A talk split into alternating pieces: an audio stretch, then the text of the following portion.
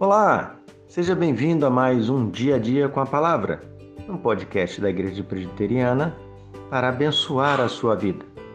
O título de hoje é A Difícil Tarefa de Ouvir e está baseado no texto de Jó 33, verso 33, que diz: Se não, escute o que vou te dizer.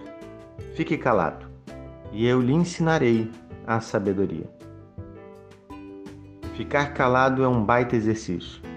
A questão não é apenas ficar sem falar, mas deixar de responder, principalmente quando alguém está lhe falando algo que você não concorda. A nossa tendência natural é responder, justificar, argumentar. Somos seres falantes e, por maior dificuldade que alguém tenha de se expressar pela fala, isso vai ocorrer de muitas formas, inclusive com expressões corporais. Ficar calado não é fácil, mas por vezes é bem necessário.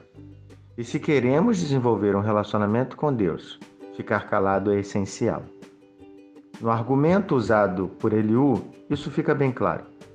Se Jó ficasse calado, ele aprenderia o que é sabedoria. Trabalhamos e falamos, estudamos e falamos, mas escutar e falar não é algo possível.